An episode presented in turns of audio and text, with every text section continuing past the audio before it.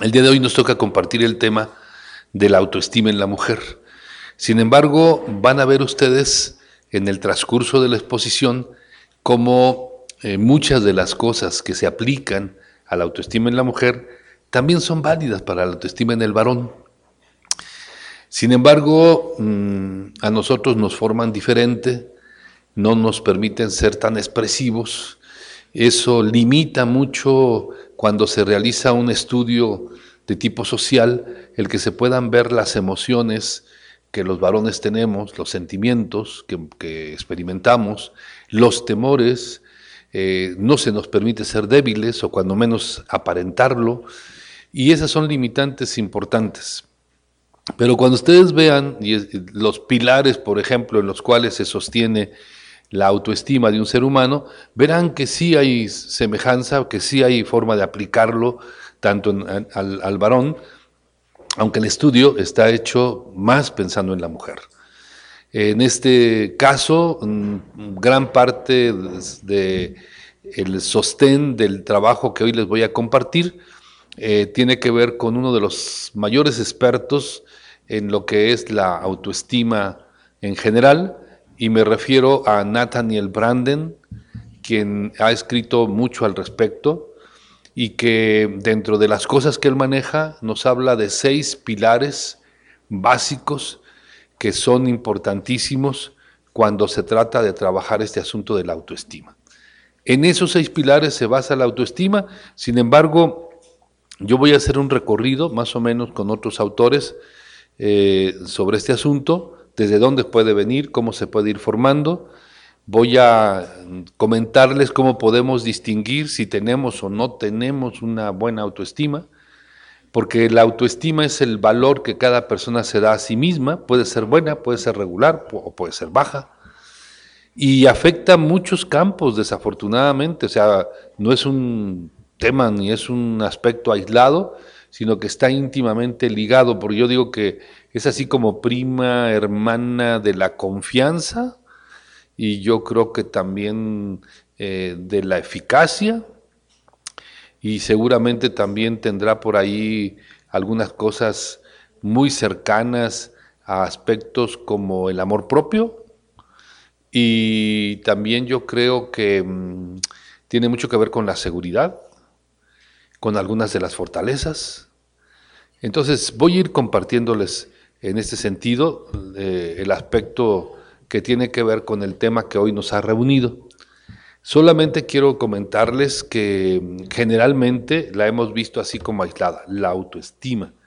Pero hay autores que dicen que es como el escalón final de una escalerita que empieza por el autoconocimiento, la autoaceptación, la autoevaluación, el autorrespeto, el autoconcepto y luego la autoestima.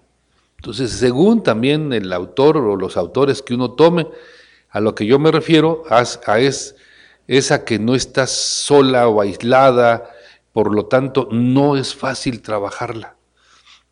De entrada les digo que la autoestima no se desarrolla en soledad. O sea que podríamos comprar libros y libros de autoestima y no vamos a ir muy lejos porque la autoestima se construye en la relación con los demás.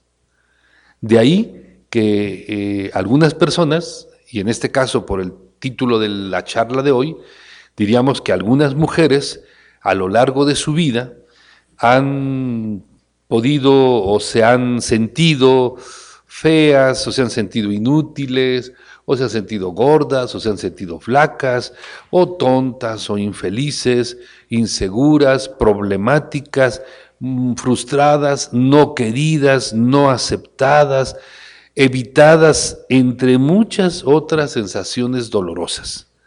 Y eso, desafortunadamente, no solamente se expresa en, en la autoestima baja, sino que minimiza su calidad de vida pudiendo vivir mejor, desafortunadamente, hay veces que llega a creer, no me lo merezco. Esto no es para mí. Y no me debo volar demasiado porque a lo mejor es mera suerte y si ahorita me vuelo, al rato la caída va a ser más fuerte. Digo, para que rime suerte con fuerte, ¿no? Más o menos. Y ahí llega a ser tan baja la autoestima que no solo no se encuentran con facilidad la manera de sentirse mejor, sino que hay ocasiones en que no hacemos lo que tenemos que hacer, no trabajamos para revertir ese tipo de sensaciones, no nos aplicamos suficiente, o sea, no nos esforzamos, a pesar de que estamos sufriendo tal o cual sensación dolorosa por lo que ustedes quieran, por lo que eh, uno hizo, por lo que no hizo, por la, porque son consecuencias de ciertas cosas del pasado, porque no hemos superado el pasado, porque no hemos aprendido la lección. Y acuérdense que cuando nosotros en esta escuela que es la vida no aprendemos la lección, la vida se encarga de repetírnosla hasta que la aprendamos. Y hay muchas ocasiones en que la gente no quiere aprender la lección porque le duele. Entonces yo digo, pues es que ahí está la indicación más clara. Te duele. El dolor no es de gratis. El dolor nos indica, ahí hay algo que se tiene que atender. Ahí hay algo que se tiene que curar. O sea, tiene su razón de ser. Las cosas no son porque sí. Y desafortunadamente les digo, no le damos a este tipo de cosas su verdadero valor. Al contrario, Andamos queriendo evitarlo. Me duele. No lo toques. No lo toques. Si fuera una herida externa y nos duele, es la señal de que tenemos que curar esa herida que está abierta. Imagínense la herida interna. La vida externa, si no le hacemos nada y si no estamos al pendiente de limpiarla, capaz que se nos infecta y al rato se complica. Y si esto es producto de heridas internas, con mayor razón hay que atenderlo. El valor, entonces el, el dolor tiene un valor grande, importante. Me está diciendo, aquí necesitamos trabajar esto. No lo dejes al garete, no lo dejes abierto, atiéndelo, pero es que me duele. Pues por eso, una herida externa, si, si nosotros la atendemos, aunque nos duela cuando la curamos, llega un día en que tarde o temprano cicatriza. Y la puedes tocar y ya no te duele. A lo mejor te quedó la cicatriz y te acuerdas, esto me pasó por andar sin medir los riesgos y me caí en la bicicleta o del árbol, o no me fijé que estaba la arena tirada en el piso, me resbalé, o sea, lo que tú quieras pero ya nomás te quedó la cicatriz. Ya no te duele. Ya la puedes tocar, te puedes acordar, te puedes hasta reír. Ay, yo que pensé que no me iba a pasar nada. No, hombre, me dio una resbalada. Prácatelas, me raspé todo. No me quería ni mover. Y solo mira, bueno, llegó dos, tres gentes de esas que acomedidas, pues buena onda, empáticas, que me vieron ahí tirada. Y dije, a ver, ¿te ayudamos? Y yo que me dolía todo, no, no, no, gracias, yo ahorita, ahorita me levanto, gracias. Bueno, me levanté como a los cinco minutos, más por pena que porque tuviera muchas ganas de levantarme, porque me sentía todo raspado. Porque a veces nos llevamos el pantalón y porque a veces la pielecita de encima nos la llevamos también, ¿no? Y de veras nos levantamos así, todos así, eh, y si alguien te dice, oye, te quedó muy feo, déjame darle una limpiada. No, no, no, no, no, es que si te la dejo así se te va a infectar. ¿A poco no? ¿Verdad que si, así se le puede, así es peor? Claro que es peor, por eso hay que limpiarla. Hay que ver realmente cómo fue todo. Una vez que se limpia, ¡ay, jole! Pues vamos a ponerte algo, pues no sé, ¿qué tiene? Mertiolate, ay, espérate, bueno, limón, ay, espérate, ¿no? Pero las heridas tienen que atenderse, siempre, externas o internas, ¿sí? Tener cuidado. Y si es una herida interna, con mayor razón hay que tener cuidado. En ese sentido les decía, nuestra autoestima llega a ser tan baja por este tipo de situaciones que pudimos haber vivido, que no solamente no encontramos la manera de vivir mejor o de sentirnos mejor, sino que a veces cada día nos hundimos más y más, y cuanto más tiempo dejes pasar, más sensación te queda de que no puedes contra aquello. es que no puedo, es que, es que me duele, es que es muy difícil, es que la riego, es que no me esfuerzo lo suficiente, es que, es que, es que. Acuérdense, desde que se, desde que se inventaron los pretextos, ¿no? O sea, no hay forma de avanzar, no hay manera de avanzar. Si para todo tengo una excusa, si para todo tengo un pretexto, ¿cómo voy a avanzar? En este sentido, lo que primero que necesitaríamos atender y trabajar, si quisiéramos realmente llegar más lejos, es cambiar nuestra actitud, cambiar nuestra disposición. Ese es el primer paso en este proceso donde queremos ayudarnos a poder vivir la vida en lugar de padecerla. Ahí cada quien tiene que decidir. Los que tienen una alta autoestima honran la vida. Los que no, solamente sobreviven, hombres y mujeres. Y entonces, si la idea es ayudarnos para poder vivir mejor la vida, en lugar de padecerla, en lugar de amargarnos, entonces el comienzo tendría que ubicarnos a lo mejor un poquito en la infancia, porque eh, Ahí pudo haber empezado todo, generalmente es así.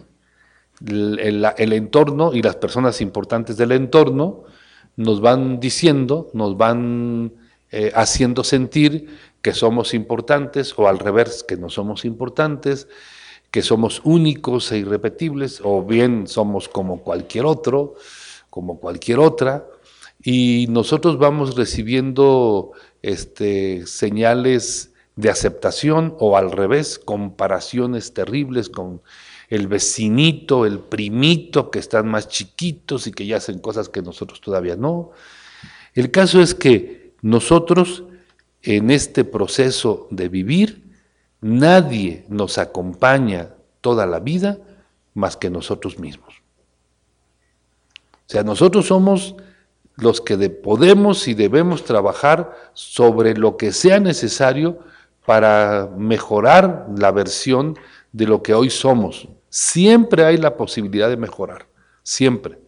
Miren, yo por ejemplo trato de tomar eh, eh, algún teórico, en este caso el más optimista desde mi punto de vista de los teóricos de la personalidad, que es Eric Erickson, porque este teórico dice que si, que, si eh, que hoy, que hoy se pueden curar las heridas de ayer, por ejemplo, ¿no? Si tú quieres, claro, si las ubicas, si las localizas y si trabajas sobre ellas, o sea, no mágicamente.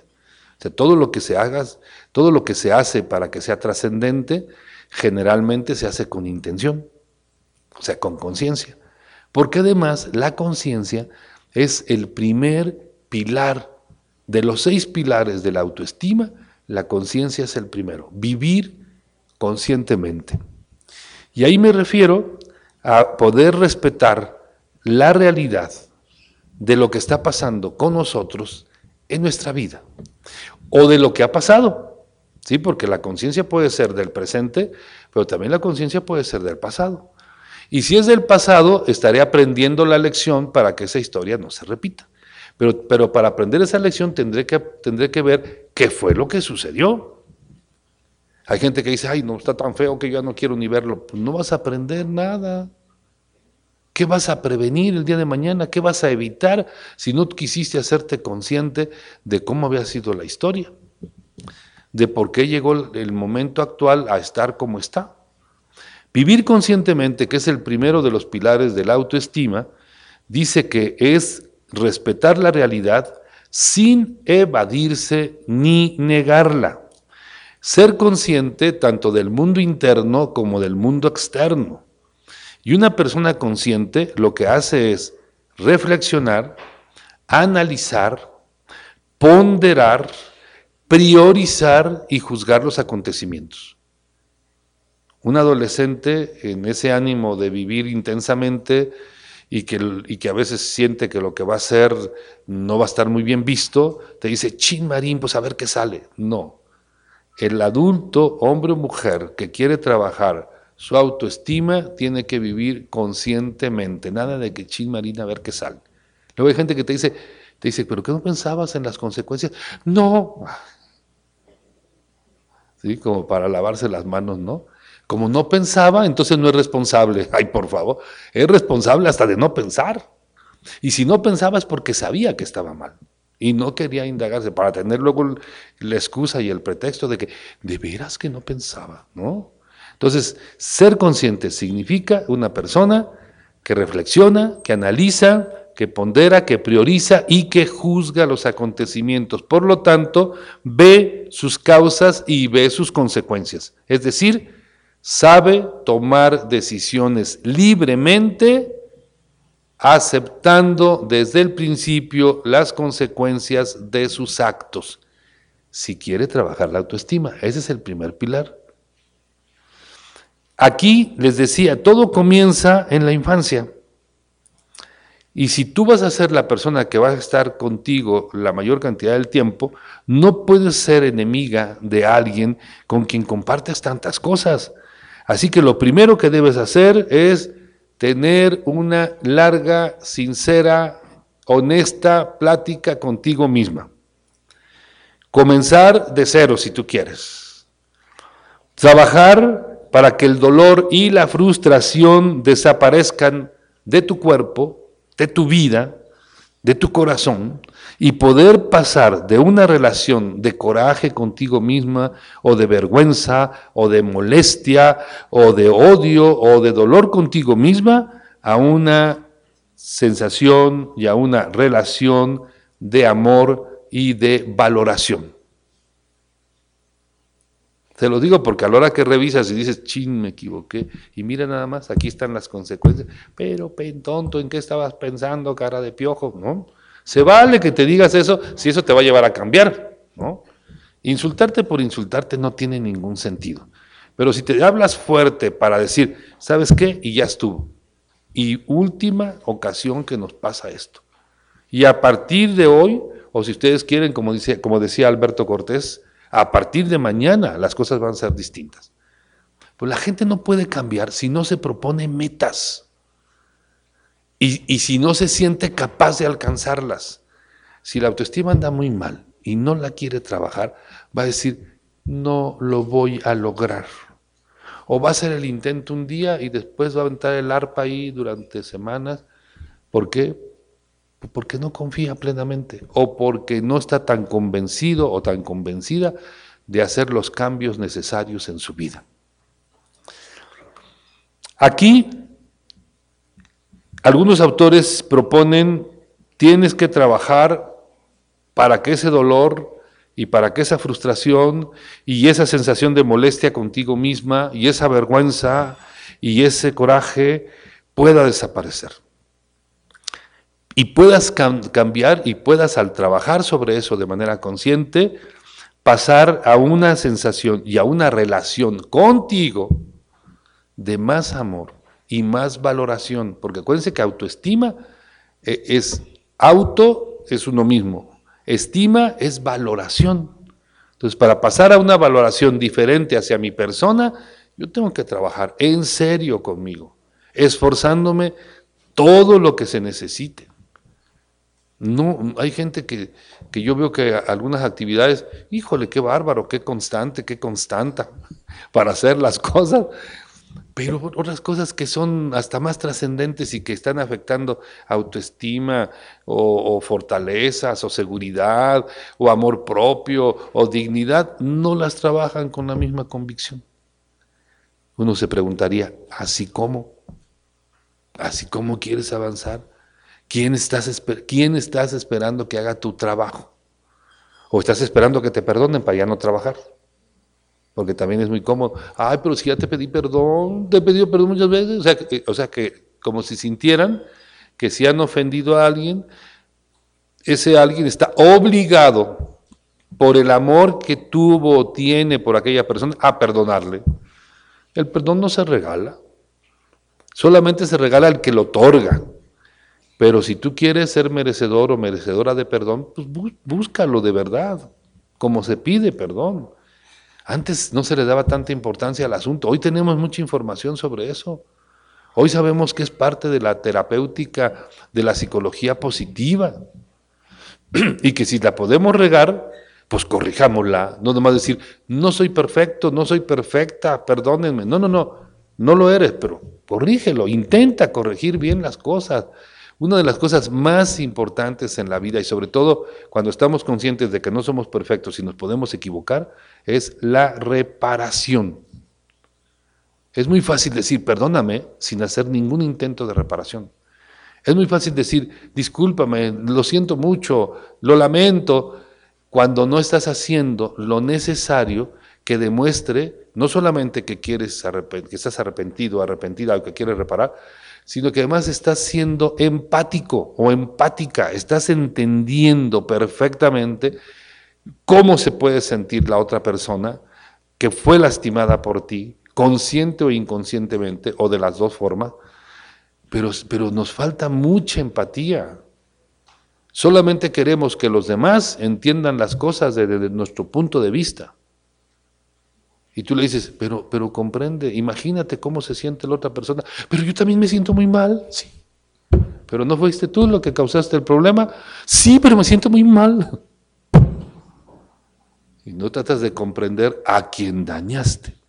Y eso, como no puedes a poder autoperdonarte, porque no estás haciendo bien tu ejercicio, no fácilmente vas a reparar ni tu amor propio ni tu autoestima. ¿Por qué? Porque te estás brincando pasos, porque no estás viviendo el proceso como debe hacerse. Por eso es importante que cuando quieres solucionar algo y cuando quieres trabajar la autoestima, valga la redundancia, empieces por el comienzo. O comiences por el comienzo, ¿no? ¿Cómo se forma? ¿Cómo se forma este asunto? Bueno, primero, para que este asunto se logre, tú tienes que tener convencida el objetivo, fíjate, tienes que tener convencida el objetivo de cambiar tu actitud hacia la vida y que todo lo que hagas va a ser en función de poder restaurar, reconstruir, fortalecer tu autoestima. Ese es el objetivo. Y si yo estoy consciente de eso, puedo estar consciente de dónde viene todo el asunto. Puedo voltear hacia abajo y digo, sí, desde que estaba pequeña había mucha influencia de otras personas, este, a veces me comparaban, a veces no me sentía valorada, a veces no me sentía querida. Acuérdense que en muchas ocasiones, eh, eh, queriendo eh, educar los adultos a los pequeños, llegan a desesperarse y cuando sienten que hacen algo que al adulto no le agrada, hay veces que dice cosas que son muy duras. Las palabras construyen o, al revés, destruyen. Las palabras se edifican o, falsean o tiran, ¿no? bendicen o maldicen, en fin. ¿Y cuántas veces les hemos dicho, ¿quién te dio permiso de eso? No, nadie, pero es que yo quería, no, no, no, no, no, no, no, así no te quiero. Fíjate muy bien, así no te quiero, muchacho feo, fuchi, caca. Entonces el chiquillo no dice esté enojada o esté enojado y por eso me está diciendo eso. Pero al rato que se le pase el coraje, va a sentir como que se pasó de la raya. Y a lo mejor viene y se disculpa. Y a lo mejor las cosas vuelven otra vez a ser lo mismo.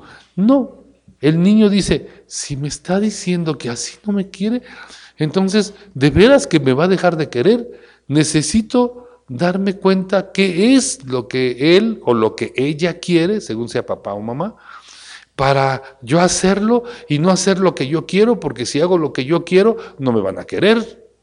Entonces tengo que descubrir qué es lo que ellos quieren y hacerlo para que no me amenacen con quitarme su amor. ¿Y qué es lo que pasa?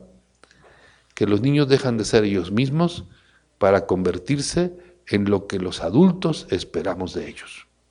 Entonces, el, problema de la autoestima empezó desde ahí, porque a lo mejor no nos sentíamos aceptados, no nos sentíamos queridos, no nos sentíamos valorados. Y si además nos dijeron, ay, quítate de aquí, ay, mira, ya volviste a tirar, mira nada más que ay, eres un desastre, pum, pum, directo al disco duro de la computadora personal. Ay, mira, ya, ya, ya, ya, ya, ya, ya, ya, no sirves para nada. Somos durísimos y reflexivos a veces en las cosas que hemos dicho y, hemos marcado. Podíamos haberle dicho lo contrario, podemos haber dicho, no, espérate, yo te ayudo, vamos a ver cómo le hacemos. No, te puedes cortar, a ver, lo hacemos entre los dos. Tú mejor aquí, yo acá, porque te puedes lastimar y tú eres muy importante para nosotros. ¿Y, causé un daño? Sí, causé un daño. Y, pero me están dejando participar con lo que se pueda, sin lastimarme demasiado. ¿Por qué? Porque ya me dijeron que soy muy importante. ¿no? Hay gente que está a punto de tener un accidente y yo veo que cuando se descuidan, ¡ay! Hasta le pitan y jalonean y le tiran y le pegan, muchacho, fíjate todo. Y el pobre chiquillo jaloneado, pegado, a lo mejor hasta se le soltó de la mano ahí a la mamá o al papá y ¡pum, pum, pum!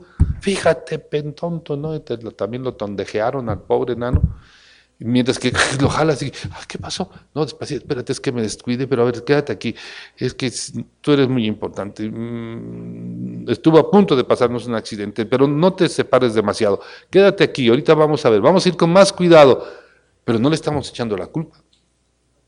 Ni lo estamos, sí, sí, lo jaloneamos, pero le estamos explicando por qué. Porque te amamos y si te hubiera dejado ir, a lo mejor te hubiera pasado algo terrible. Estoy justificando hasta el jaloneo. Porque hay veces en que no, en que lo jaloneo y encima le pego y porque te me soltaste, a lo mejor yo lo solté. El caso es que nosotros, desde pequeños, desde la familia y con el lenguaje, vamos dándonos cuenta con las palabras si nosotros somos importantes o no somos importantes. Si con esas palabras yo me siento fortalecido y las repito porque van directo al disco duro de mi computadora personal, o al revés, si con esas palabras yo me siento más débil, más vulnerable, más sensible, y, no solamente cuando estoy pequeño, me quedo vulnerable posteriormente. ¿Sí? No es lo mismo que sobre la marcha, este, imagínense a alguien que le digan, ay, ay, ay, ay, ay, ay Nunca haces nada bueno o nada bien. Burro cabezón, ¿sí? Y hay veces que te lo dicen y mira, no creas que una vez, te lo dijeron varias veces. Cuando eh, hay niños que se sienten desprotegidos, se sienten poco queridos, o niñas, ¿no?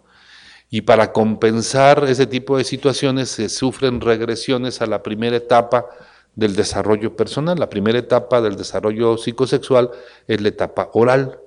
Y hay niños o niñas, en este caso, que se sienten tan mal cuando son, vamos, están en la niñez y se sienten tan mal y se sienten tan solos o tan solas que les da por empacar. ¿Por qué? Porque si la primera etapa fue el oral, esta etapa quedó relacionada con el amor de mamá con el amamantamiento de mamá, o aunque le haya dado biberón, quedó esa palabra registrada como parte de la relación nutricia con la madre. Entonces, cuando en el futuro, en su niñez o en su adolescencia, incluso hasta en su adultez, viven momentos o situaciones difíciles, ¿qué es lo que sucede? Que vivimos una regresión en la vida, a la primera etapa, a la oral. Y entonces estamos buscando la manera de estimular nuestra boca para sentirnos bien. Y hay gente que le da por comer mucho, hay gente que le da por fumar mucho, hay gente que le da por chupar mucho, ¿no? por hablar mucho. bueno, entonces les decía, ahí las comparaciones familiares o sociales con el vecinito, con el primito, son terribles, terribles, terribles, porque entonces están, te digo, regañándole, mira, mira a tu hermano, mira cómo hace las cosas, mira cómo él sí se fija, mira a tu primo, mira, ¿no? Esas comparaciones pegan durísimo en la autoestima. ¿No? Cuando la mamá regresa y encuentra al chiquillo o a la chiquilla empacándole porque se siente sola, porque la mamá a lo mejor andaba haciendo ejercicio porque el papá es visual y ella no quiere que él deje de, sentirse atraído por ella y a lo mejor ahí está con sus dietas y sus gimnasios y todo, a lo mejor tiene descuidado al niño. Y el niño de sentirse descuidado, pues, o la niña empieza a empacarle, llega la mamá y ve a la niña o ve al niño y ve en él o en ella lo que no quiere ver en ella misma, lo que no acepta. Y Mira, ya no comas tanto, mi amor. Mira nada más cómo estás. ¿Eh? Ya no hay ropa que te quede. ¿Quién te va a querer así? A ver. Y eso va directito al disco duro. ¿Quién te va a querer así? Que no nos extrañe que el día de mañana esa niña o ese niño se anden relacionando mucho o frecuentemente con personas que lo rechacen, para que se cumpla la grabación que quedó en su mente. ¿Quién te va a querer así? Esas comparaciones familiares y esas cosas que nos pasan en, esa etapa de la infancia, a veces nos marcan tanto que esas heridas duran años no solamente en la inseguridad, no solamente en la desconfianza, no solamente en la baja autoestima, a veces también en la ira y en el resentimiento contra la persona que nos las provocó. Y se enoja. Y hay veces que, que dura tanto que cuando crecen y son adultos, son jóvenes o adultos, hay veces que tienen oportunidad de cobrarse con el padre o la madre que le provocó la herida, y pudiendo vivir una vida más sana, no, aquí estamos para restregarte que por tu culpa, por tu culpa y por tu grande culpa, yo soy tan inseguro, tan insegura. Porque tú me decías cosas muy feas, porque tú hacías esto y aquello. Eso sería haciendo una visión hacia el pasado. No es sano quedarnos con eso, por supuesto. Ojalá lo pudiéramos superar. Ojalá esa oportunidad que la vida nos da de estar cerca de un padre o una madre enferma nos diera el chance de curar esas heridas, de resarcir. Y a lo mejor la madre o el padre, ya todos enfermos, y a lo mejor se hacen más conscientes y reconocen, discúlpame hija, perdóname, de veras que tienes mucha razón, yo estaba muy mal, no sabía qué hacer, no sabía cómo educarlos, ni a ti, ni a tu hermano, y mm, me equivoqué, pero perdóname, y a lo mejor hay chance de resarcir esa relación, y cuando llegue el momento en que ellos se vayan, a lo mejor ya estamos con la herida sanada. Pero mientras tanto hay gente, hay gente que no, hay gente que es muy agradecida, es muy agradecido y está muy al pendiente de su papá, de su mamá, no importa la edad que tengan, el tiempo que pueden, sin sacrificar, por supuesto, su persona, porque tampoco sería sano, pero hay gente que sabe ser muy agradecido, muy agradecida. Hay otros que no, hay otros que creen que son producto, no sé, de, laboratorio, de como si no hubieran tenido nunca padre, y menos madre, ¿no? qué poca madre, o que tuvieron muy poquita, ¿no? ¿Qué otra cosa podría ayudarnos hoy en día para trabajar este asunto? Bueno, primero, si yo ya me doy cuenta que, en mi vida, eh, pues como no soy perfecto, ni soy perfecta, he tenido o ha habido de todo, así como debo aceptar mi potencial, así como debo aceptar mis cosas buenas, mis fortalezas, así también tengo que aceptar la otra parte de mí. Tengo que aceptar ni rechazar, ni negar mis pensamientos, mis sentimientos, mis acciones, aunque sean indeseables. Aunque yo, yo las vea hoy y diga, pero ¿cómo pude comportarme así, hacer esto? Pues en qué estaba pensando, ¿cómo me pudo pasar? No, en, la, en el segundo pilar de la autoestima, lo que nos pide es la autoaceptación, no negar ni rechazar nuestros pensamientos, nuestros sentimientos y nuestras acciones. Y, nosotros no podríamos superar nuestros sentimientos indeseables, fíjese, no podríamos superar nuestros sentimientos indeseables si no aceptamos que los tenemos. Y menos trataríamos de curarlo. Si yo no estoy aceptando lo que voy a curar, ¿Qué voy a atender si estoy, digo, no, yo no soy eso, yo no hago eso, no, no, no, eso ya pasó. O sea, ¿qué importa que haya pasado? Lo que importa es qué has hecho para curarlo, qué has hecho para atenderlo. Y este segundo pilar te dice, si no lo aceptas, no lo puedes trabajar. Por lo tanto, no lo puedes superar, por muy indeseable que sea. Y allí eh, les comentaba, en este sentido, es importante comprender también las cosas buenas, porque yo no puedo quedarme, o sea, a un ser humano lo componen cosas buenas y cosas no tan buenas. Entonces yo también tengo que aceptar que a lo mejor en el momento actual o a lo mejor antes de ese problema, yo tenía muchas cosas buenas, que también trabajé, a lo mejor también conscientemente, y a lo mejor muchas de ellas me hayan llevado a donde estoy hoy en día, y a muchas de las cosas que he logrado. Por lo tanto, no solamente tengo que comprender y aceptar mis errores y mis comportamientos no muy adecuados, también tengo que aceptar mi potencial y el compromiso que tengo para conmigo y mi desarrollo personal. Hay que aceptar no solamente pues, los errores, también nuestras potencialidades y al hacerlo, por supuesto que implica mayor responsabilidad. Pero al mismo tiempo mayores satisfacciones cuando yo empiezo a retomar o a alcanzar metas positivas. Cuando rechazamos partes de nosotros mismos, sean la razón que sea, cuando rechazamos parte de nosotros mismos, el resultado es que vamos a empobrecer nuestro sentido del yo. O sea, no vamos a crecer como persona, vamos a decrecer, vamos a disminuir, vamos a sentir que, algo pasó que, y vamos a tener como mm, mucha, mm, ¿cómo diríamos? Eh, mucho retardo, mucha negligencia para, para retomar lo bueno que teníamos y nuestras potencialidades. Reconocer las potencialidades implica responsabilidad. Reconocer nuestros errores también implica responsabilidad, pero por superarlos, por trabajarlos, por, poder eh, pisar sobre ellos para tener un desarrollo mejor y mayor. Cuando digo pisar sobre ellos me acordé de una historia que decía que había una vez había una vez un campesino que andaba con su asno, con su burrito, paseando por los bosques. Pero en ese momento, el asno muy desprevenido, muy desprevenido, tropezó a la boca de un pozo que alguien había hecho, había construido en un tiempo para algo, pero luego de que había servido de utilidad, lo dejó así y se fue.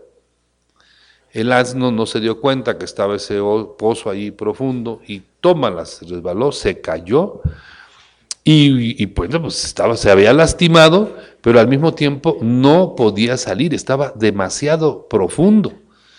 Entonces el asno lloraba de dolor y el campesino se dio cuenta que él no estaba en condiciones de sacarlo, estaba muy profundo y que pues ese, ese burrito estaba sufriendo de más y dijo, pues aquí va a estar, pues yo qué hago.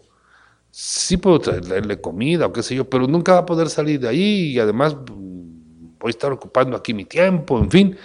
Y entonces, en un arrebato medio extraño, medio raro, de impotencia, decide que para dar fin al sufrimiento del asno, pues va a enterrarlo vivo, para que muera de una vez por todas y entonces se empieza a invitar a gente y les cuenta qué pasó rápidamente, ayúdenme, estén en el agujero, traigan sus palas, vamos a enterrarlo y ya, que no sufra más, que, sufra poco, ya. Y entonces eh, todos em, aceptaron, llegaron con sus palas, comenzaron el entierro. Al principio el asno lloraba porque, y lloraba porque se dio cuenta de, que pues estaban echándole tierra y no le estaban haciendo nada para sacarlo del agujero. Y entonces eh, él eh, cuando empezó a ver que caía la tierra, empezó a pisar la tierra, se llama apisonar, a machacar, y, logró darse cuenta que sí se juntaba, se iba subiendo poco a poco el nivel, los otros le echaban la tierra para enterrarlo y este aprovechaba para repartirla y ir subiendo, subiendo poco a poco. Y así logró llegar a la punta del pozo. No fácil, esforzándose, aprovechando lo que estaba sucediendo y con un esfuerzo constante para salir de ahí. Eso del esfuerzo constante es muy importante, porque hay muchas cosas que no logramos porque no nos esforzamos, o porque nos esforzamos pero no de manera constante. Así que finalmente el, asno, el burrito, eh, que se dio cuenta que si se esforzaba podía llegar hasta arriba, llegó a la punta del pozo conservó la vida, se sacudió la tierra que todavía traía, porque se salvó porque escaló de forma sorprendente hasta la boca del pozo. Lo que había pasado era pues que con la tierra que le estaban echando encima del asno, el asno se la sacudía, la tierra se fue acumulando hasta que lo llevó a la punta y formó así una montaña de arena que, el, que sostuvo el, el peso del asno y que pudo salir. La moraleja es siempre, siempre di yo puedo, yo quiero, o sea, confía en ti, yo puedo, yo quiero. No sé si se acuerdan aquella frase que dice que querer es poder. O sea, cuando tú dices, yo quiero, quiero hacer esto, tú le pones esa palabra a tu voluntad. Y si esa palabra que está en tu voluntad la juntas con la acción, generalmente vas a lograr lo que te propones. Entonces, te dicen, siempre di yo puedo, yo sí puedo hacerlo, dice, como el asno. Y nunca seas tan pesimista como el campesino que creyó que ya no había esperanza y ya casi lo daba por muerto, ¿no? Hay una, hay una mm, frase de Facundo Cabral que, como este cuate es argentino, bueno, era argentino, che, este, en Argentina, bueno, Argentina es el país con mejor cultura psicológica de toda América Latina. Y entonces pone una frase que tiene que ver con el inconsciente y dice, no digas no puedo, ni en broma, porque el inconsciente no tiene sentido del humor y te lo va a recordar cada vez que intentes algo. Vas a querer, ¿para qué? Si ya sabes que no podemos. Sí, ¿verdad? Entonces, hay otro, hay otro, no me acuerdo si fue Ford el que llegó a decir que si tú dices no puedo, es cierto. Y si dices sí puedo, también es cierto.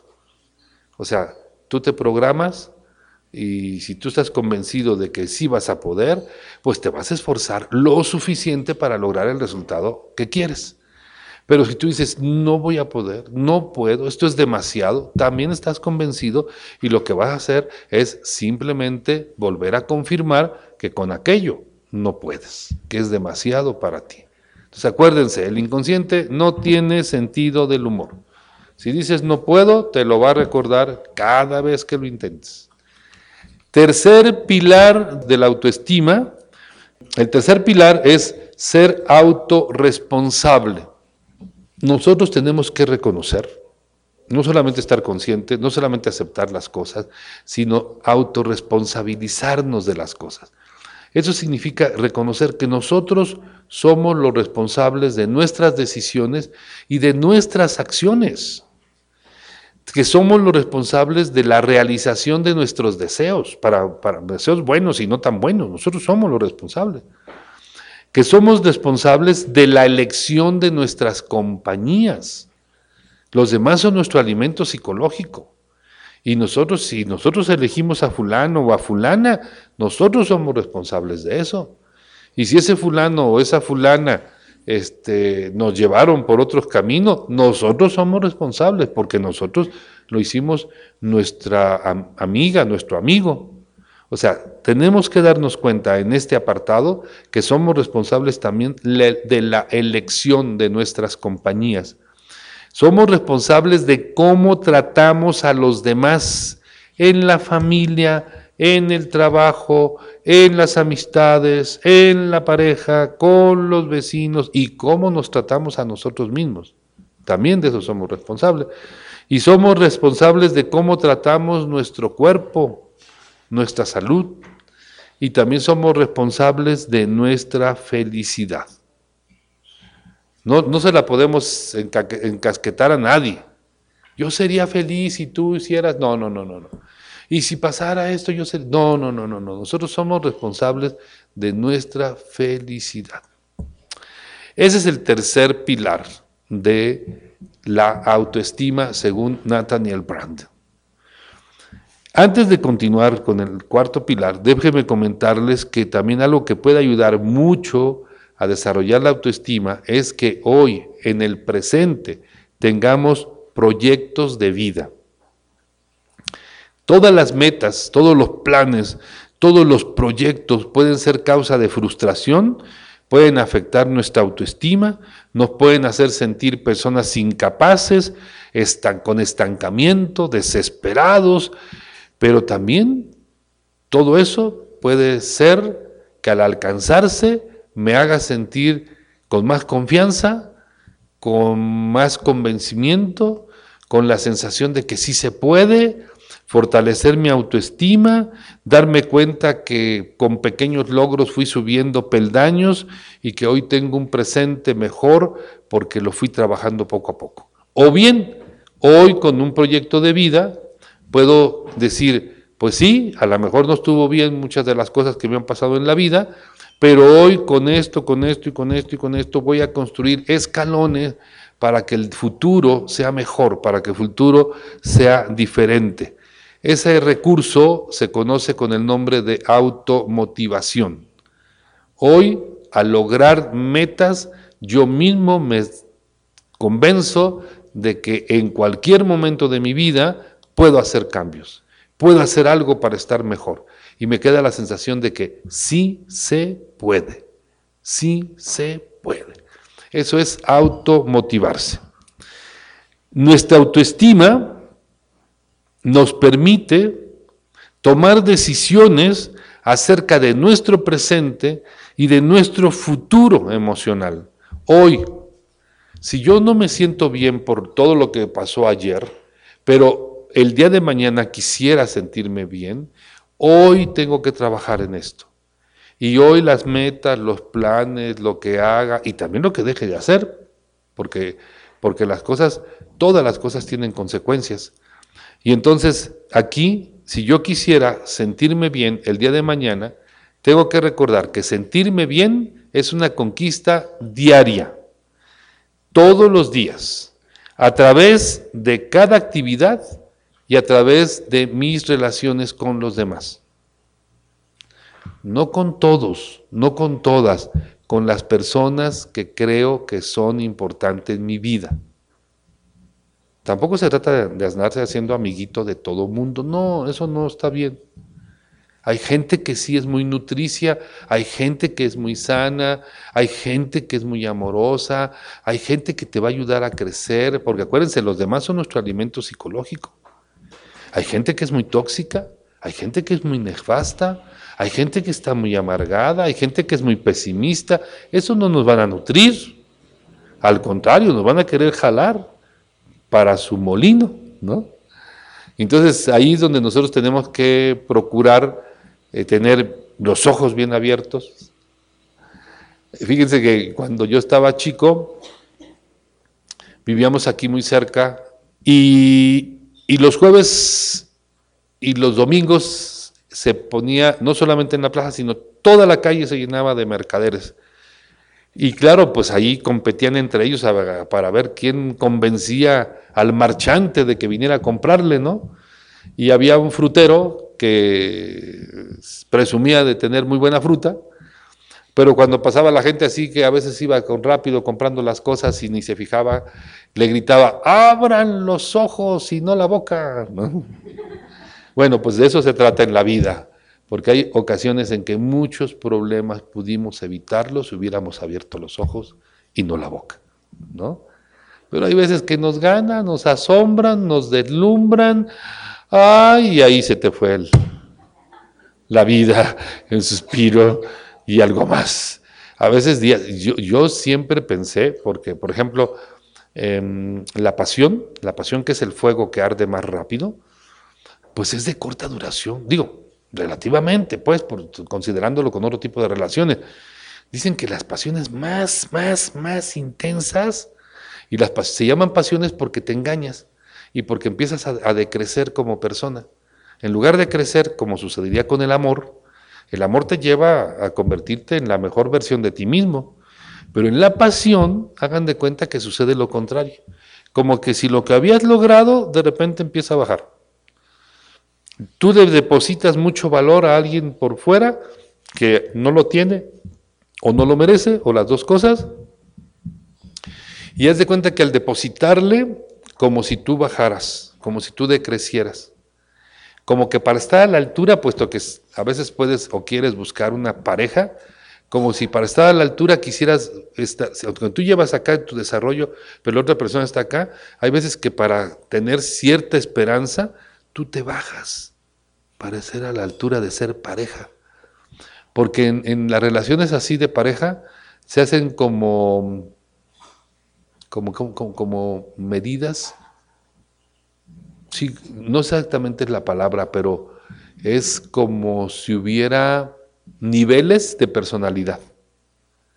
Y mientras que una persona que te llama la atención, que te gusta, que, aprecias cosas de su persona, que le admiras a él o a ella por distintos motivos, te motiva a que tú te subas. Y esto es lo que llama Francesco Alberoni el estado naciente. El estado naciente te obliga por amor a convertirte en la mejor versión de ti mismo, de ti misma.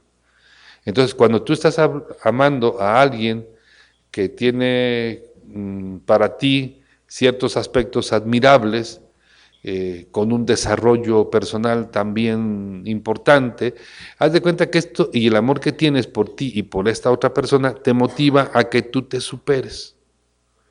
Pero cuando pasa lo contrario, cuando tú ya estás acá y de repente te enamoras de alguien que está más abajo, hay veces que para ser aceptado y hacer pareja, consciente o inconscientemente, decreces. Y aquello que habías logrado y que habías conseguido, tú dices, ¿y dónde quedó? Y tú mismo o tú misma te vas a sorprender con el tiempo de cómo hice eso, por qué hice aquello, porque para emparejarte, para estar al nivel de la otra persona, Perdiste cosas de ti mismo, de ti misma. Por eso vale la pena revisar que estoy creciendo con esta relación o con esta búsqueda o con esta amistad. Estoy creciendo o al revés, estoy decreciendo. Si estás creciendo, ya no dudes, es amor. Pero si estás decreciendo, entonces puede ser atracción, puede ser enamoramiento o puede ser pasión. Si tú a la hora de analizar no te percibes como alguien que está en ese proceso de desarrollo personal, entonces no tienes estado naciente y el estado naciente es, yo creo, si no la principal, es una de las principales razones por las cuales podemos darnos cuenta que estamos amando a ese otro ser humano. No solamente nos estamos amando, por eso estamos creciendo, además estamos amando a alguien que nos motiva a ser mejor de lo que somos. En este sentido, les decía, Em, el, cuarto, el cuarto pilar es tener autoafirmación, o sea, respetar nuestros deseos, respetar nuestras necesidades y buscar la manera de expresarlos de la mejor forma posible sin que nos dañe ni que dañemos a personas cercanas y queridas. Tratarnos a nosotros mismos con dignidad en nuestra relación con los demás, siendo auténticos y defendiendo nuestras convicciones, nuestros valores y nuestros sentimientos. También este, este apartado, esta, este pilar de la autoafirmación, nos pide comunicarnos de la mejor forma posible, sinceramente, pero también asertivamente, tanto con nosotros mismos como con la gente que nos rodea. Entonces, les repito, tener autoafirmación nos pide, no nos pide falsedad, no nos pide engaño, no nos pide vivir en la mentira, al contrario, nos pide ser honestos, nos pide ser auténticos y nos pide defender nuestras convicciones, nuestros valores y nuestros sentimientos. Eso es tener autoafirmación y es el cuarto pilar de la autoestima según Nathaniel Branden. Ese proyecto de vida en presente debe ayudarme a conseguir todo esto. Debe ayudarme a, conseguir la conciencia que me hace falta. Debe ayudarme a conseguir la aceptación, la autorresponsabilidad y la autoafirmación. Y ahí les comentaba, hay varios planos que son o que es importante tener presente, por ejemplo, el plano de los conceptos. Los conceptos es la idea que la persona tiene, o el concepto es la idea que la persona tiene de sí misma o de sí mismo. Su concepto es personal y cree en eso. El autoconcepto, por ejemplo, la gente puede decir, pues yo soy muy bueno para dibujar, o yo soy muy bueno para tocar la guitarra, o soy muy bueno para el ajedrez, o soy muy bueno para las matemáticas, o soy muy bueno para el inglés, o soy muy bueno para el español, o soy muy bueno para la biología. Cada quien tiene que reconocer en qué es muy bueno. ¿Por qué? Porque todas esas cosas en las que somos buenos y las cosas en las que no somos tan buenos van a llevarnos a el autoconcepto. Y mientras más nos conozcamos, mejor. Uno puede decir, mis cualidades son, y entonces dices, ahí, ahí te van, estas son mis principales fortalezas. Y cuando quieran lograr algo, se van a apoyar en sus fortalezas, no en sus debilidades. Las debilidades son para mejorarlas, las debilidades son para trabajarlas, las debilidades son para que no nos dominen o nos controlen, pero las fortalezas, eso tengo que trabajarlo, eso tengo que fortalecerlo, porque en ella puedo, puedo apoyar mi desarrollo personal, mi proyecto de vida. Y entonces yo creo que soy una persona que es buena para esto, para esto. Yo creo que soy una persona confiable, yo creo que soy una persona alta, yo soy, soy una, persona chaparrita pero picosa, ¿no?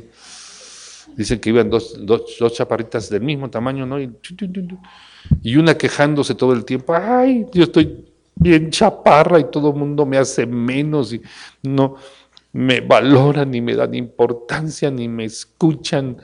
Y en cambio la otra chaparrita, igual de chaparrita esa pasó, mira, hasta partiendo plaza. Hubo quien le dijo, ¿qué pues te sientes mucho o qué?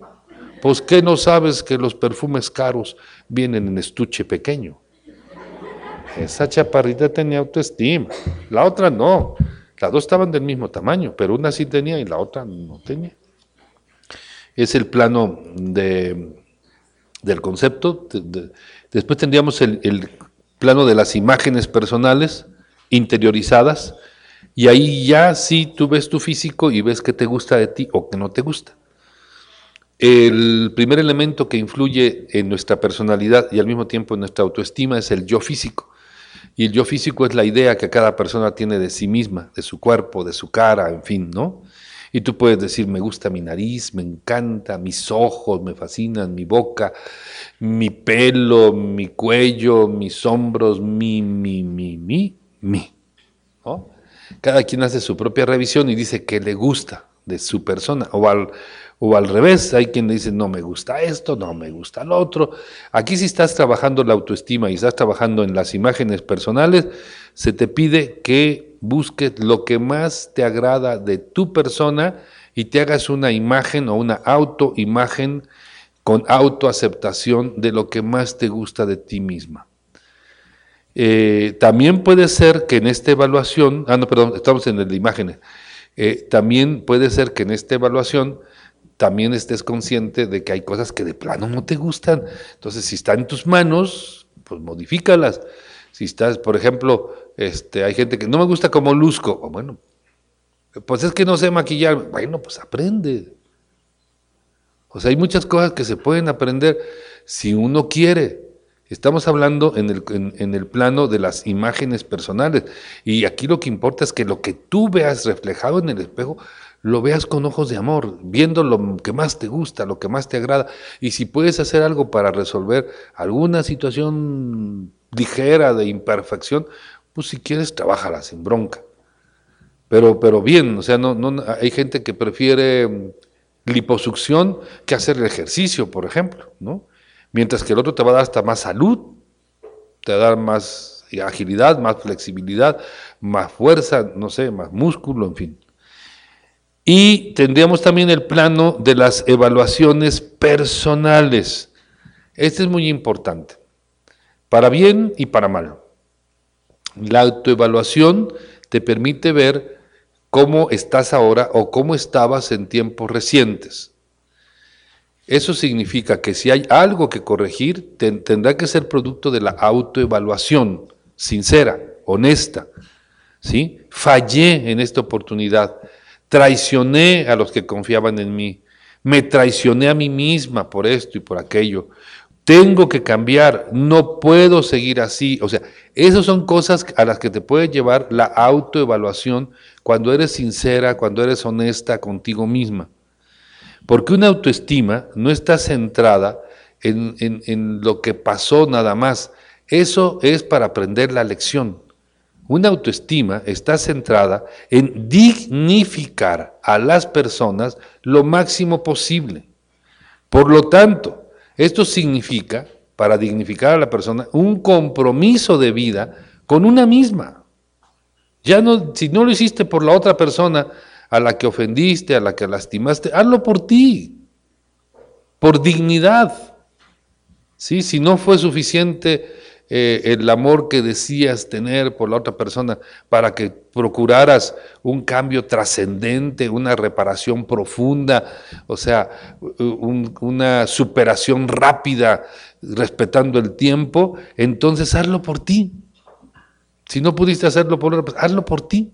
Rescátate a ti misma, eh, haz un compromiso contigo, con tu vida, eh, con tu naturaleza, si eres muy creyente, pues con tu ser superior, o si crees que tienes gente valiosa y cercana, con los demás, pero sobre todo por tu bien y si es posible, por el bien común de lo que tienes cerca.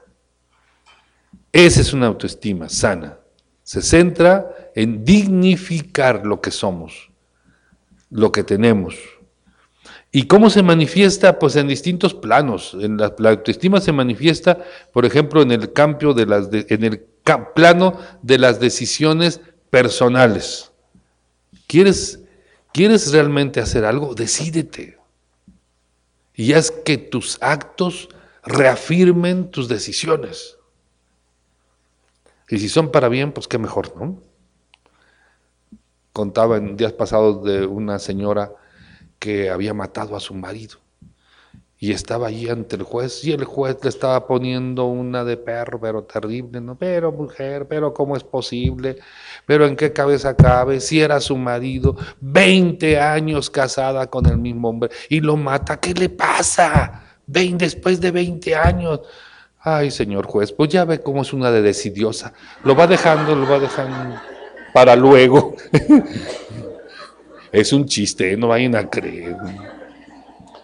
Entonces, estamos en el plano de las decisiones y decimos que los comportamientos, fíjense, las decisiones se reafirman por los comportamientos. Yo no puedo decir que estoy decidido a hacer esto o aquello y mi comportamiento va por otro lado. Me estaría haciendo pato, ¿no? Me estaría haciendo pato dice que el pato se subió a la gallina bueno, antes, antes hay un poema de, ay, ay, ay, se me va a ir, se me va a ir, se me va a ir. No me acuerdo. Se me va a ir. A ver, a ver si me acuerdo ahorita al Hay un autor que escribe un libro que se llama Erotismo al rojo blanco. Y tiene, cuando escribe esto, pues yo creo que más de 90 o más de 80 años, cuando menos. Y él dice que él quiere escribir sobre eso porque no quiere que nadie más escriba sobre. Dice, los otros, los seres humanos, seguimos teniendo deseos, necesidades, ganas. Bueno, eh, o sea, que el corazón no envejece, sino que el cuero es el que se arruga, como dice, ¿no? entonces hace unos pequeños poemas que los pone así medios picarones, pero como para que él, como para demostrar que ese asunto sigue vigente, ¿no? Y entonces dice, mm, palo dado ni Dios lo quita, y es más fácil que se repita. Pura poesía, pura poesía. Dice, mm, lo que antes nos unía, hoy nos separa. Hoy no se para.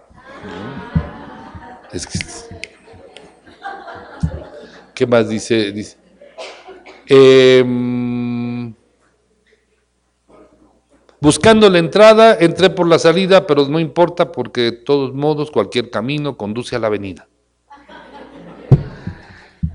El palomo y la paloma son símbolos de pureza, solo que algunas veces el palomo se sube a la paloma para ver el cielo más cerca. Está bien bonita, porque no es un poema erótico, pero está bien bonito, ¿no? el palomo y la paloma. Bueno, pues en base a eso hay uno que dice que el pato se subió a la gallina y luego se bajó diciendo, errar es humano. Y la gallina dijo, perdonar es divino y salió corriendo tras el pato. También le fue bien a la gallina. Entonces les decía, en el plano de las decisiones estamos hablando de los comportamientos que las personas se permiten realizar o bien se permiten abstenerse para lograr efectos y consecuencias.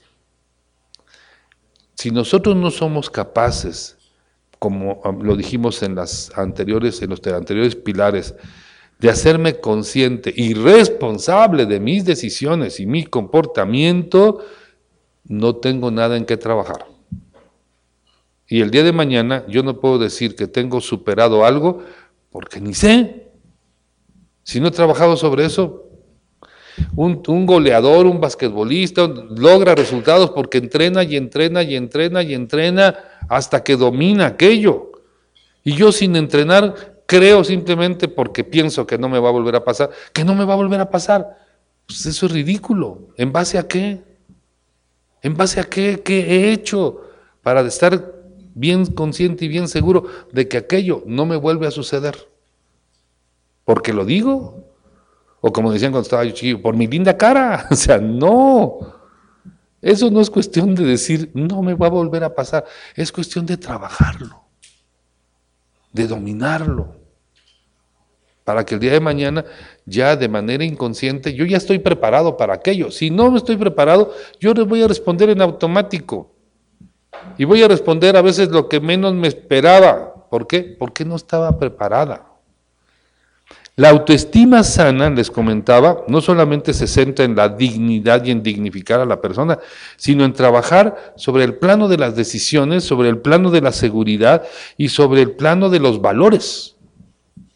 Así que en las decisiones, por autorrespeto, debo trabajar las cosas, no, simplemente decir, no me vuelve a suceder, no, debo trabajar y debo saber que hay cosas que ya no me puedo permitir, menos si me llevaron por situaciones que hoy no puedo revertir todavía y que estoy sufriendo.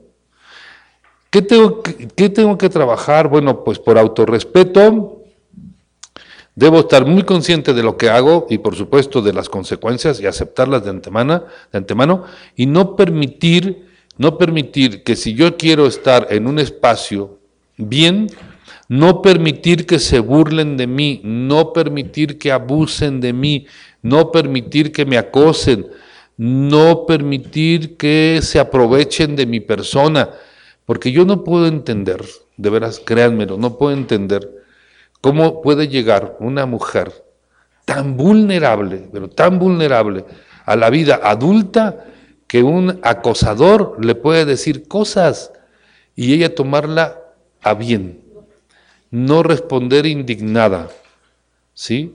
Alguna ocasión haciendo un, ni siquiera, era un experimento, ni siquiera una investigación formal, social, era un experimento simple Habíamos platicado con algunas compañeras y compañeros de, la radio sobre el asunto de los piropos.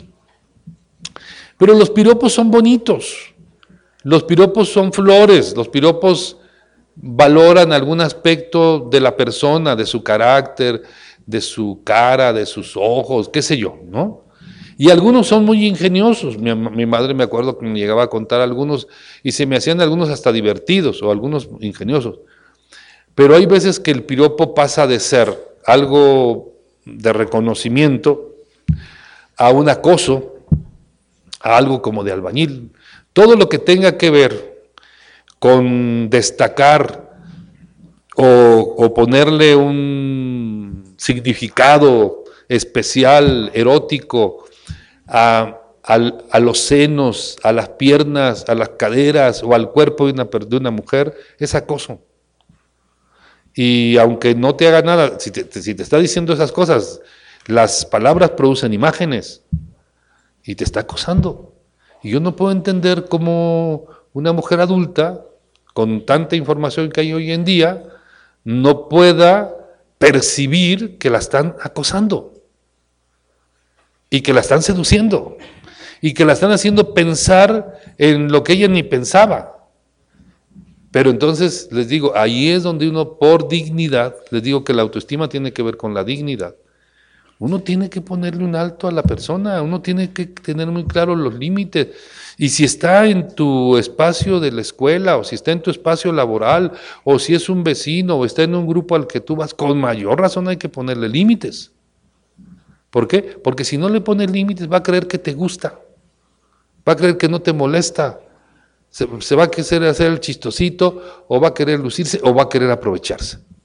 Eso tiene que ver con el acoso. Y entonces les digo, ahí en el plano que sigue es el plano de la seguridad, de tu seguridad personal. Y ahí es donde, en donde tú actúes, tú tienes que trabajar para sentirte en confianza. Y cuando sientes que alguien se está pasando de lanza, o si alguien se está pasando de veras, tú ponle un alto, tú márcale un límite. Es tu vida, es tu dignidad, es tu autoestima. Y mientras más pronto y más claro, mejor. Y hay veces que ni siquiera tienes que ser grosero pero, o grosera, pero tienes que ser muy firme. Tiene que quedar muy claro. Yo no te he dado lugar a que me faltes al respeto de esa manera. Te pido que por favor no me vuelvas a decir algo así. ¡Pum! ¿No? Ahí les decía, en el plano de la seguridad, todo esto que hagas no solamente va a fortalecer tu confianza o tu autoconfianza, también tu autoeficacia, porque si no haces eso vas a decir, es que yo no puedo, no sé cómo marcarle límites, ay, ¿qué va a decir de mí? Ay, no puedo lograrlo, ay, es que me siento muy insegura, ay, es que... Pues tu autoestima anda muy mal, y si quieres trabajar con tu autoestima y por tu dignidad, tienes que hacerlo. No puedes estar esperando que venga un varón a defenderte o otra compañera mujer a defenderte o que, o sea, no, cada quien tiene que aprender a defenderse a sí mismo. Y eso se lo aprendí a una feminista de los 60, de los 70, cuando escuchaba y decía, o, oía lo que decían las muchas feministas hoy en día y decía, es que nosotras tenemos que aprender a defendernos. Y a mí me latía mucho. Porque si se hubiera puesto en el otro plan, entonces se hubiera dicho, porque somos vulnerables, muy vulnerables. Y yo digo que la fortaleza de una persona no tiene que ver con el género. Y la seguridad de una persona y la confianza de una y la autoestima y la dignidad no tiene que ver con el género. Es una construcción personal. Y ahí donde les digo que también es importante el plano de sentir y vivir con valores. Es decir, que las personas hoy en día se sienten valiosas o valoradas o no si tienen muy claros sus propios valores, si empiezan por autovalorarse a sí mismas. Por ejemplo, si dice, pues yo no siento que aporte nada bueno al mundo, pues tu valor anda por muy bajito. No, yo, yo siento que los demás se aprovechan de mí, uh, pues tu valor anda bajito. Yo siento que formo parte de este equipo, yo siento que estoy aquí por algo, yo siento que voy a aportar no solamente mi grano de arena, sino todo lo que esté en mis manos, lo que pueda hacer por mejorar el cacho de mundo donde estoy viviendo, lo voy a hacer. Esa persona es de la que nos hace falta. De las que dice Benedetti, con esas yo me comprometo, con las que no tienes que empujarlas, ni tienes que convencerlas de que hagan las cosas, de que están convencidas y que lo hacen y que lo intentan. El plano de los valores implica eso, sentir y vivir de acuerdo a lo que yo considero importante y valioso. ¿A dónde voy con todo esto? A ser yo mismo, a ser yo misma. Porque ser uno mismo es una labor que manifiesta la autenticidad de nuestra estima. Sin embargo, como toda labor, tiene que ser trabajada. Y no un día, todos los días. Porque hay gente que trabaja un día y se cansa y deja de trabajar una semana o dos, tres días. No, todos los días. Son cosas cuya práctica constante nos lleva a su desarrollo, nos lleva a su fortaleza. ¿A dónde nos lleva este ser uno mismo y al mismo tiempo manifestar la autenticidad de mi autoestima? A la autoaceptación de mi persona que es algo importantísimo. Las personas se forman conceptos de sí mismas. Y el concepto personal, les dije, tiene varias influencias, desde lo familiar cuando éramos pequeños, lo intelectual, lo afectivo, lo social, lo estético, lo económico, lo espiritual y lo emocional. Son cosas que se fueron formando durante el tiempo, durante la vida. Y la autoaceptación es un ámbito delicado donde el individuo tiene que hacer las paces consigo mismo a pesar de lo que haya sucedido en su vida y a pesar de que las condiciones en este momento no sean tan favorables.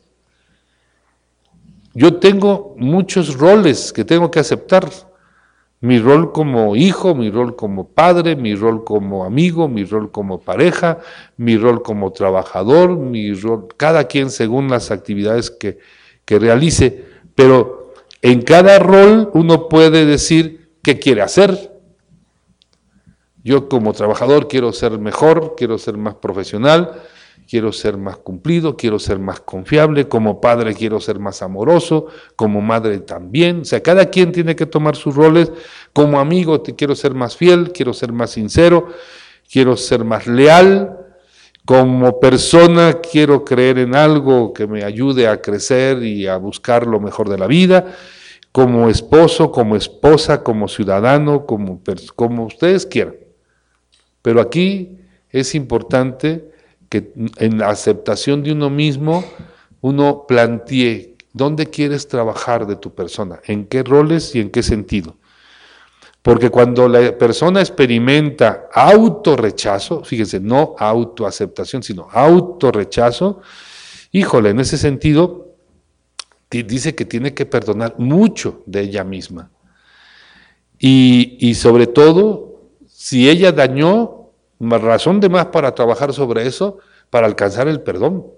Y si a ella la dañaron, entonces tendrá que trabajar no solamente sobre ella misma, sino también sobre la otra persona que le causó las heridas. El nivel de, perdón sana si nosotros trabajamos realmente sobre eso con el corazón y al mismo tiempo ayuda a que se restablezca una autoestima resentida. Ahí tendríamos que revisar y qué es lo que, qué hechos son los que acepto de mi persona sin ninguna dificultad y al revés volteado. ¿Y cuáles son las cosas que no acepto de mi persona que haya hecho? ¿Cómo pude hacerlo? ¿Cómo pasó a mí? ¿Y por qué son externos, son internos? ¿Qué, ¿Qué, fue lo que ocurrió? ¿Qué tipo de pensamientos rondaron en mi mente durante mucho tiempo que influyeron en mi conducta al grado de que perdí cosas importantes en mi persona o en mis relaciones? Si, si hoy en día esos pensamientos ya cambiaron y son positivos o simplemente no son o simplemente están en pausa, o simplemente nada más están como evitando situaciones, pero mis pensamientos no, no los tengo claros. Si además, o si mis pensamientos ahí están y son negativos y no quisiera que apareciera y ni siquiera los quiero reconocer para mí, o si me hacen sentir bien, o si me hacen sentir mal, o si me hacen sentir yo mismo o yo misma, o por el contrario, me hacen sentir avergonzada, triste, con poca dignidad, con poco amor propio. ¿Cómo son esos pensamientos que algún día tuve y si los he superado o no los he superado? Es muy difícil cuando no se trabajan. ¿Cómo vas a dejar tan, tanta situación que, que estuvo presente en tu vida de la noche a la mañana? Digo, para decirlo de algún modo, porque estas cosas no son de la noche a la mañana. Pero cuando hablamos de catexia o cuando hablamos de catectizar, hablamos de cargar de energía a algo o a alguien, una situación, un deseo, una necesidad insatisfecha, una persona, un lugar, una canción, qué sé yo. Y cuando te das cuenta que aquello no estuvo tan bien, no se puede descatectizar de la noche a la mañana. Es así como quitarla es hasta doloroso. Es como si estuviera pegado a mi, pero a mi piel, con todo y los vellitos. Entonces a la hora de ir quitándolo, quitando, pues sí duele, claro que duele. Y hay gente que, ay, duele, ay, mejor ahí está. Porque le digo, porque le tenemos miedo al dolor. Cuando el dolor tiene su razón de ser, su sentido, nos ilustra, nos indica, aquí hay cosas que trabajar, no te confíes. Es que me duele, por eso, no te confíes. porque si te duele vas a dejarlas de lado, no vas a quererlas trabajar. En este sentido, el, quinto, el quinto de los pilares sería vivir con determinación o propósito en la vida. Esto significa que yo tengo que asumir la responsabilidad de identificar mis metas, de ver qué es, cuáles son las acciones que llevo a llevar a cabo, que me permita realmente recuperar, reconstruir o fortalecer mi autoestima, que me permita mantenerme firme en lo que quiero hasta conseguirlo. Y al poseer una buena autoestima, nosotros tendremos el control de nuestra vida y no el ambiente en donde estoy, y no el exterior, y no las otras personas. Francesco Alberoni habla de algo que se llama la indicación y dice que el deseo de una compañera se nos puede contagiar. Y eso pasa en la escuela, eso pasa en el trabajo y eso a veces puede pasar en la vida cotidiana. Hagan de cuenta como si la otra persona nos abriera con sus palabras los ojos y nos dejara ver e, el deseo como algo deseable. Algún, un ejemplo que, yo que me gusta poner en este sentido tiene que ver con la secundaria, pero puede pasar a cualquier edad. Y son tres amigas, una de ellas se enamora de un fulano que va a la misma prepa y que está en el salón de enfrente de ellas ellas están en una prepa como San Nicolás o como la prepa 2, de estas que tienen un gran patio y arriba o abajo están los salones. Estas muchachas están en el salón de arriba y en el salón de enfrente, o sea, atravesando todo el patio, enfrente está un chamacón que le ha gustado a una de ellas. A partir de ese gusto, a partir de esa atracción, viene el enamoramiento. Y esta muchacha está muy al pendiente para ver a qué hora sale, porque pues cuando menos quiere verlo. ¿Por qué quiere verlo? Porque ella es visual.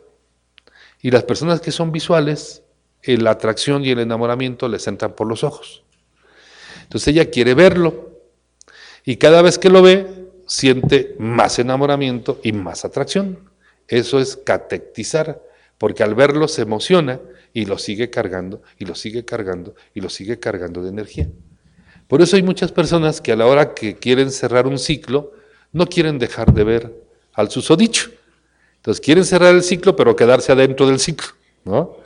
Quieres cerrar un ciclo, ya no veas al ciclo, ya no busques al ciclo, ya no le hables al ciclo, ¿no?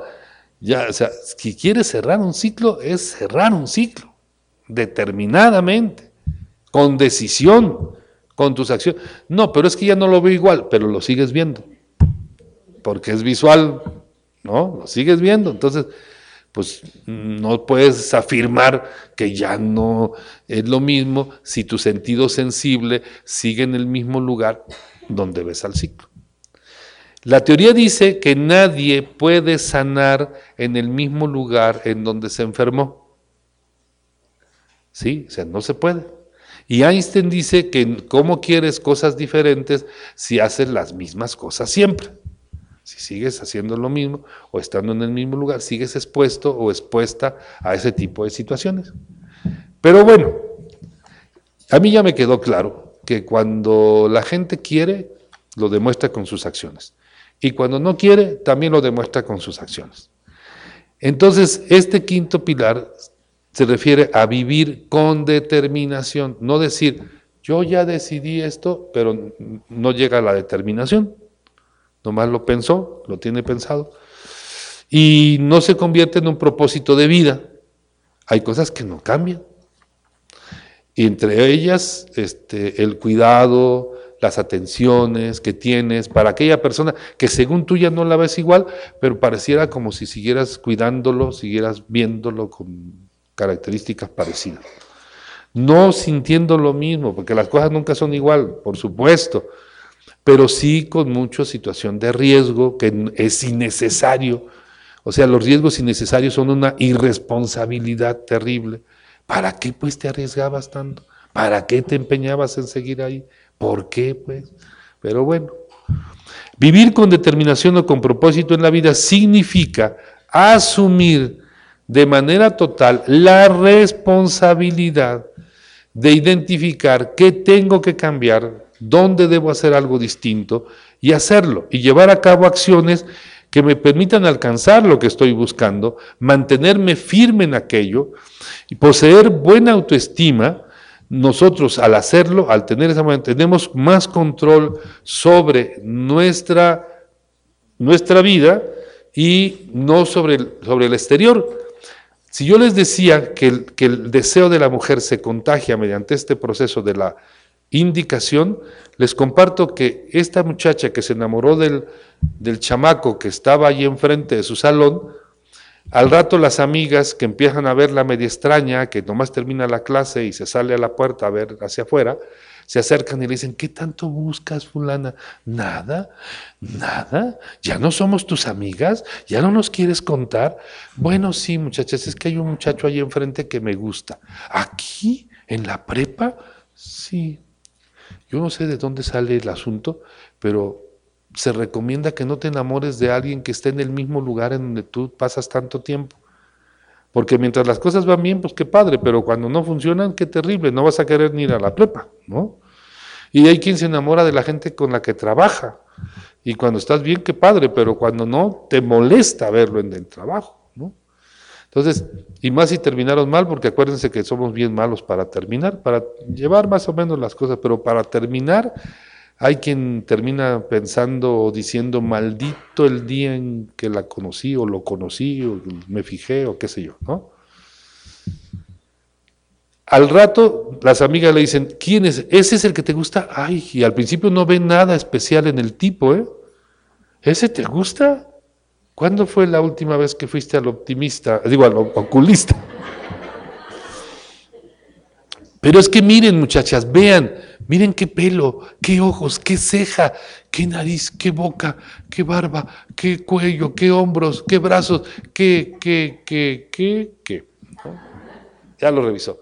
Entonces, las amigas que al principio no habían visto nada maravilloso en el escuincle, de repente empiezan a verlo con los ojos de la amiga.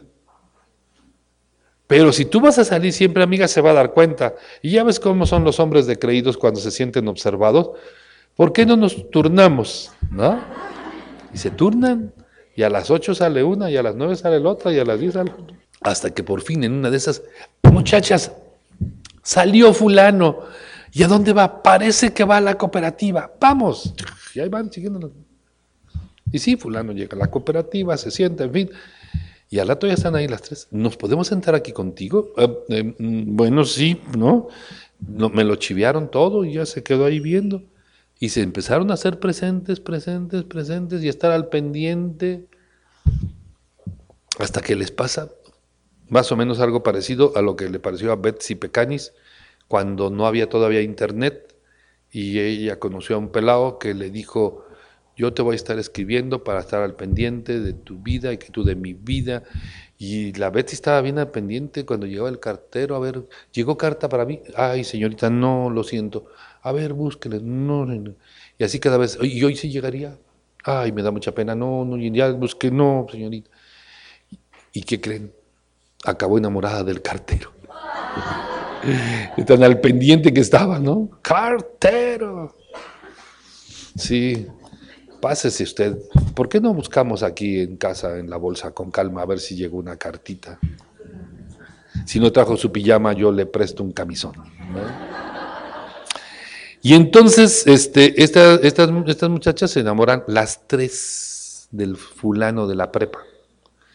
Y un día, como los chismes vuelan, porque te digo, se da este asunto de la indicación, como los chismes vuelan, llega una y dice, ¿qué creen? ¿Quién creen que se me aventó ayer? Y como los chismes vuelan, no nos interesa. No, no, no, que no saben. ¿Quién creen que se me aventó? Ayer? No nos importa fulano. Y entonces la otra, que había sido la primera que lo había visto, pues suelta el llanto. ¿Ya ves lo que hiciste? ¿Ya ves lo que hiciste? Pero muchachas, a las tres nos gustaba. Acuérdense, al primero al principio nomás le gustaba una.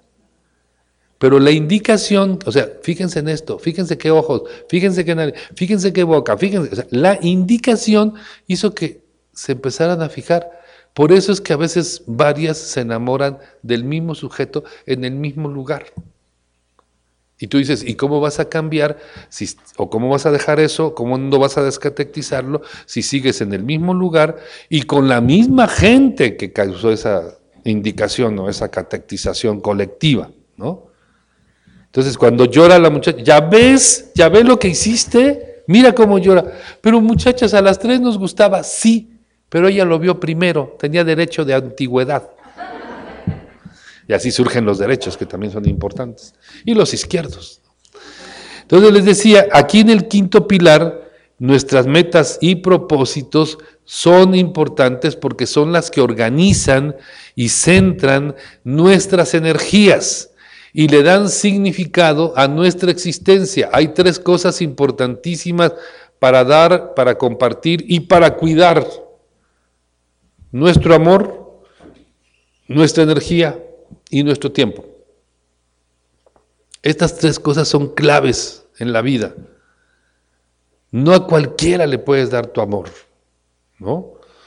Hay que ser como aquella española que cuando besa no se lo dan a cualquiera. Entonces, el, español, el, amor, la energía. ¿Por qué? Porque no solamente va a ser eh, eh, tu tiempo, que también es, lo vas a dedicar, sino pensar en aquella persona, desear, añorar, imaginar, lo voy a ver, la voy a ver y me la voy a encontrar y, vamos a ver qué pasa y, y, lo repasas antes y lo repasas después y todo eso te confirma que estás en lo cierto, en lo adecuado, aunque seas parte de un grupo que tiene un deseo colectivo. Entonces les decía, es, es aquí eh, la energía que tiene que ver, en este caso, con la energía libidinal, energía de vida, energía sexual, que circula. Esa misma energía que sirve para el trabajo, para crear cosas, para seguirte superando como persona, esa misma energía es la que se utiliza en este terreno, es energía libidinal. Entonces, tu amor, tu energía libidinal y tu tiempo, Tres cosas importantísimas.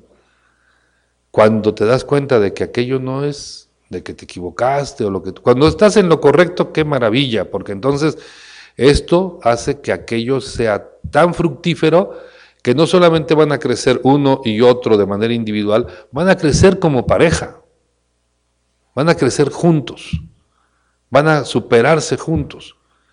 Y sí los hay, por supuesto.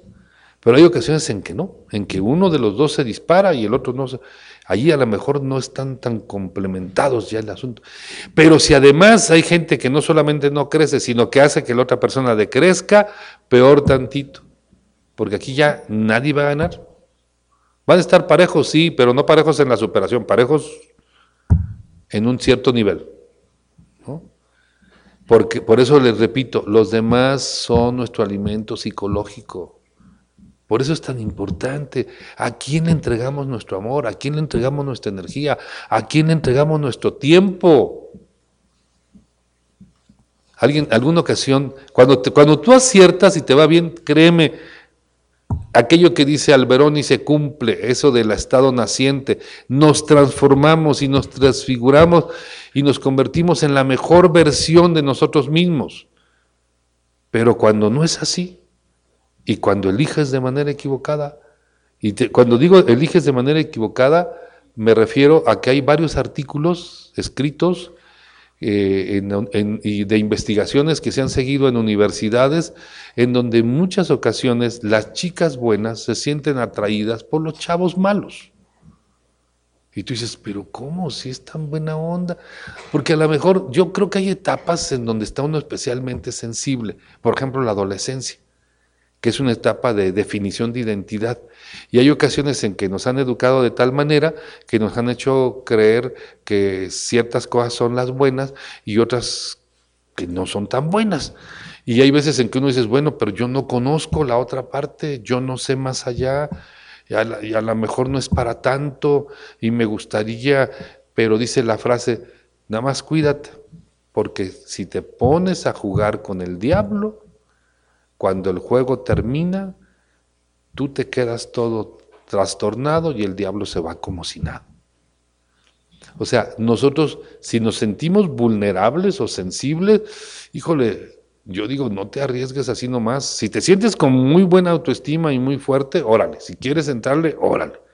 Pero estate consciente desde el principio, que tú veas claramente para dónde vas. Y si, y si te das cuenta de eso y de todas maneras dices, voy, se vale. Pero acuérdense que la autorresponsabilidad es hacerte responsable de tus actos y de las consecuencias. Porque a veces a la hora de la hora la gente no se quiere hacer ya responsable de sus actos y los empieza a negar, no, yo no hice, no, yo no volví, no, pero ¿cómo no? Y menos se quiere hacer responsable de las consecuencias. No, pues eso no es madurar, ni es trabajar la autoestima. Ahí dijimos, la autorresponsabilidad es un pilar. Y ojalá, si diste un paso con toda la intención de que no era lo correcto, pues ojalá aprendas la lección y salgas fortalecido de aquello. Pero para que eso suceda tendrás que vivir las dos primeras de los pilares, el de vivir conscientemente, hacerte consciente de qué buscabas, de cómo fue todo, y la segunda, autoaceptar tu comportamiento, aunque no lo veas hoy en día tan deseable ni tan motivo de orgullo. No importa, aprende la lección. ¿Para qué? Para que la vida no tenga que repetírtela. Porque lo que niegas te somete y solo lo que aceptas lo puedes transformar. Esa es una frase de Carlos Gustavo Jung, también discípulo de Freud, que luego creó su propia escuela. El caso es que de aquí pasaríamos, en este proceso de, vivir con propósito, a la necesidad y a la conveniencia de tener objetivos claros en la vida, disciplina, orden, constancia y coraje para hoy no desviarme de mi camino, definirlo yo misma, yo mismo, hacer un proyecto de vida, pero decidido por mí, no por nadie. Por mucho que me quieran, nadie puede decidir mi camino. Yo soy el único, yo soy la única que puede hacerlo, pero tengo que ser congruente, tengo que ser honesta. ¿Por qué? Porque el siguiente pilar es vivir, el último de los pilares de la autoestima es vivir con integridad, que significa tener principios de conducta claros, que yo me, que me mantenga fiel en mis acciones a lo que estoy buscando en la vida, porque si no el primero que se va a engañar soy yo. Desafortunadamente, fíjense, cuando hay una herida, cuando hay una herida presente y no estoy consciente, por ejemplo, el abandono, el primero que se abandona soy yo. El primero que abandona proyectos importantes de desarrollo personal soy yo. Si tengo la herida del rechazo, el primero que rechaza cosas valiosas e importantes en su vida soy yo. Si tengo la herida de la traición, el primero que se traiciona a sí mismo soy yo. ¿Cómo puedo corregir algo si siempre, en lugar de respetarme, empiezo yo mismo por engañarme, por traicionarme, por abandonarme, por rechazarme? Si quiero que los demás me acepten, si quiero que los demás me valoren, si quiero que los demás me respeten y me amen, tengo que empezar por mí, por ser honesto conmigo, por valorarme a mí misma, por valorarme a mí mismo. Yo tengo que empezar por no engañarme, por ser aceptante con mi persona, por no abandonarme, por ser justo conmigo mismo, o sea, todo lo que yo quisiera recibir el día de mañana, tengo que empezar por proporcionármelo. Ahí empieza todo. Hay cuantos que no son leales consigo mismos. Y entonces esto viene a colación por el sexto de los pilares, vivir con integridad, que significa, entre otras cosas, no solamente que mis principios de conducta sean claros y que me mantenga fiel en mis acciones a eso que digo, que quiero y que valoro, sino que sea congruente, que yo tengo que ser congruente entre lo que pienso, lo que siento, lo que digo y lo que hago. No puedo decir que creo, que siento tal o cual cosa y mis actos no, me llevan por otro lado. Dices, ah, sí, pues tienes una manera muy rara de querer, ¿no? Porque tú dices que quieres y en tus actos se ve que no quieres para nada. O sea, ¿por qué? Porque no quiero ver las consecuencias. Pero es que lo que yo sentía, sentías eso y hacía lo otro, peor tantito. Porque entonces no solamente fue una traición, además fue una deslealtad. ¿Sí? Una de las cosas más valoradas en la amistad es la lealtad.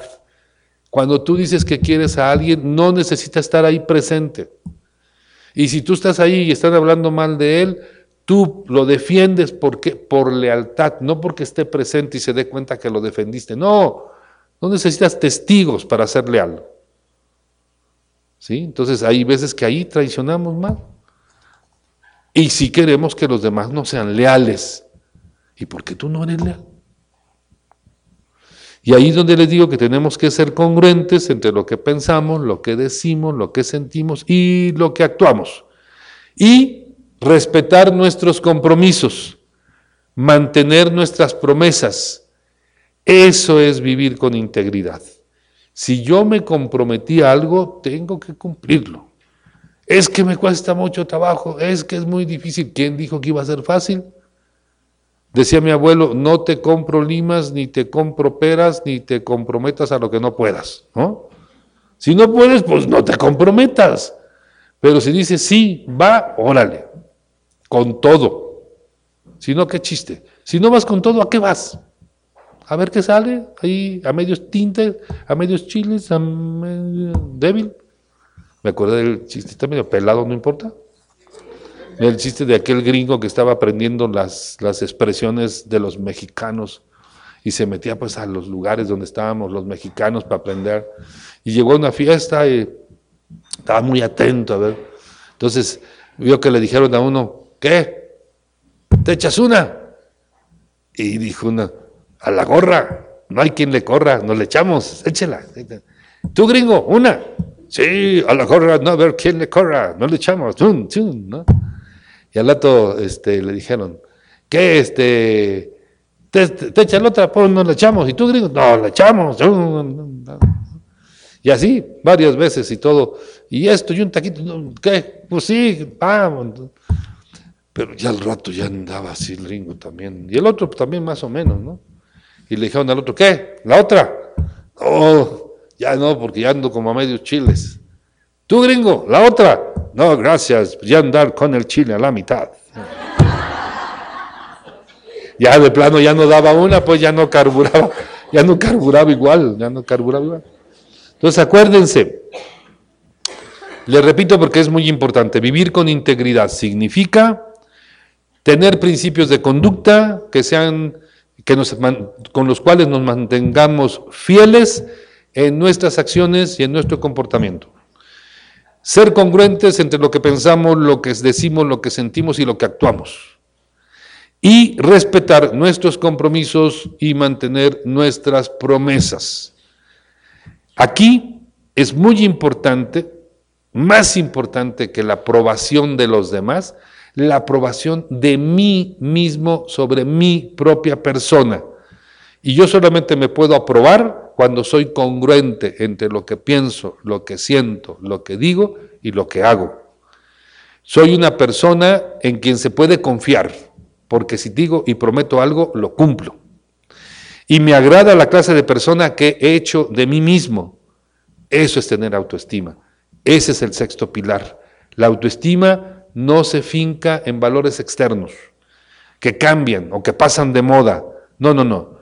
No vales por lo que tienes, vales por lo que eres. Y aquí a veces fijamos la autoestima en ocasiones en la belleza física. Esa se la lleva el tiempo, esa es pasajera. Hay gente que se cree mucho porque tiene títulos académicos, esos también no son tan importantes. Esos a veces acarrean hasta soberbia intelectual. Nosotros necesitamos valores claros, necesitamos principios, necesitamos ser congruentes, necesitamos ser fieles, o sea, ser leales, respetar nuestras promesas y nuestros compromisos, nuestros valores como la honestidad, la libertad, la congruencia, la bondad, la fe, el bien común, la creatividad, el amor, la gratitud, la solidaridad, el trabajo, la comunicación, el respeto, la perseverancia, entre otros. Estos son valores universales. Esos valen en todos lados.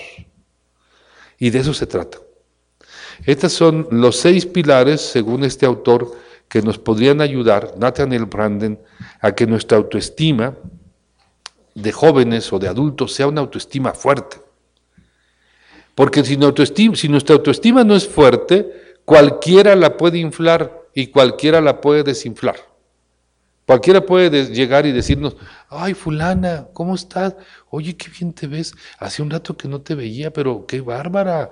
¿Cómo le haces? Mira, y, te ves muy bien, y, tu carácter muy bonito, ¿y qué has hecho? Ay, qué envidia, oye, de la buena, qué padre, que te vaya bien, y que... Y tú, pum, pum, oye, pues a ver qué otro día nos vemos, porque me encanta platicar contigo. Ah, tú que sí. Bueno, pues hasta luego. Sí, ándale, que te vaya muy bien. Y con tu autoestima bien llenita, bien inflada. Y llega otro, a ti te quería ver, porque eres bien gacha, ya me hiciste esto y me el otro, y quedamos en esto y no me cumplís. Y tú, chu, chu, chu, Una autoestima débil, cualquiera la puede inflar y cualquiera la puede desinflar. Una autoestima débil está expuesta a esos piropos de albañil, que les digo que más que piropos son de acoso y no decir nada, ni antes ni después. Ni antes, si te digo ni antes ni después, significa que si no reaccionaste en ese momento, lo pudiste haber hecho, no sé, después, a la siguiente ocasión, o a la semana, o, cuando te hubiera vuelto a decir algo, o en algún momento en que estuvieran platicando, oye, te quiero comentar algo, aquella, ¿te acuerdas que me dijiste aquello, aquello? Debo decirte que, que no me agradó, no me gustó, no te lo dije en ese momento, pero te quiero pedir que ya no te dirijas a mí de esa manera. No, no, no se dice nada. Y pueden pasar días, semanas, meses y a veces hasta años y no dijiste nada. No pusiste límite. No aclaraste ninguna situación. Y la otra persona se queda con la idea de que le te gustó lo que te dijo, de que no te afectó, de que no te molestó. Y a lo mejor ya no te lo dice a ti, pero se lo va a decir a otra, y luego a otra, y luego a otra. ¿Por qué? Porque creen que como no dicen nada, no, no, no marcan límites, no establecen claridades, ay, pues a todas les ha de gustar. Y entonces andan diciéndole peladeces a medio mundo, cuando a lo mejor si les hubiéramos puesto un alto desde hace un buen rato, ya las cosas serían diferentes. Hay que diferenciarlo, les digo, el acoso del piropo, porque yo le preguntaba a una amiga, en aquel entonces, yo creo que mi amiga yo creo que yo, yo me, ¿cuántos años tendría yo en aquel entonces? Pues estábamos, yo creo que unos 35, yo creo una cosa así, y estábamos viendo sobre el piropo. Y mi amiga, yo creo que debe tener unos 50. Y le dijimos, oye, fulana, este, ¿tú qué piensas del piropo? Antes le preguntamos a unas jovencitas, oigan muchachas, ¿qué piensan ustedes del piropo? Y entonces empezaron a decir, no, que los hombres son unos groseros, que nosotros no les damos ningún motivo y nos dicen cosas a veces feas y que no sé qué. Y, como, y ustedes que les ponen en un alto, sí, porque son cosas muy, muy molestas, muy desagradables. Como que, y a veces, y, lo que una de ellas mencionó era como piropo de albañil, ¿eh? de esos de mamazota, qué buena estás, ¿no? Y entonces le dije, me acuerdo que le dijimos, oye, y si quien te lo dice, y vimos a la distancia un pelado ahí atractivo, y le dijimos, ¿y si te lo dice fuera el tipo ese que viene ahí? Y volteó y lo vio. Ah, bueno, si me lo dice él. Y yo dije, ah, caray, o sea que hay concesiones, ¿no? O sea que no todo está mal, sino que depende quien lo diga. Si te lo dice el albañil de allá, entonces sí, viejo, grosero, pelado, pero te lo dice el otro de acá y entonces acá no lo tomas tan a mal. Yo dije, aquí hay un problema de principios o de finales, ¿no? Aquí está medio raro. Pero cuando le pregunto yo a mi amiga, oye, fulanita, este, oye, ¿y a ti si te dicen un buen piropo? Y ella perfectamente distinguía el piropo del acoso. Y aparte era una persona, no solamente era una persona guapa, atractiva a su edad, sino además era una persona lista, inteligente. y le digo, oye, ¿y si te dicen un, piropo en, la mañana, o te dicen un piropo a cualquier hora, ¿tú cómo lo tomas? ¿Qué te parece? Ay, Ernesto, a mí me dicen un buen, fíjense, un buen piropo por la mañana, y yo me la paso bien todo el día. Pero estamos hablando de un buen piropo, no algo que afecte tu integridad. Acuérdense que las palabras producen imágenes. Yo les decía hace rato, no algo que te haga sentir incómoda, molesta, no es, no es lo mismo, hay de palabras a palabras.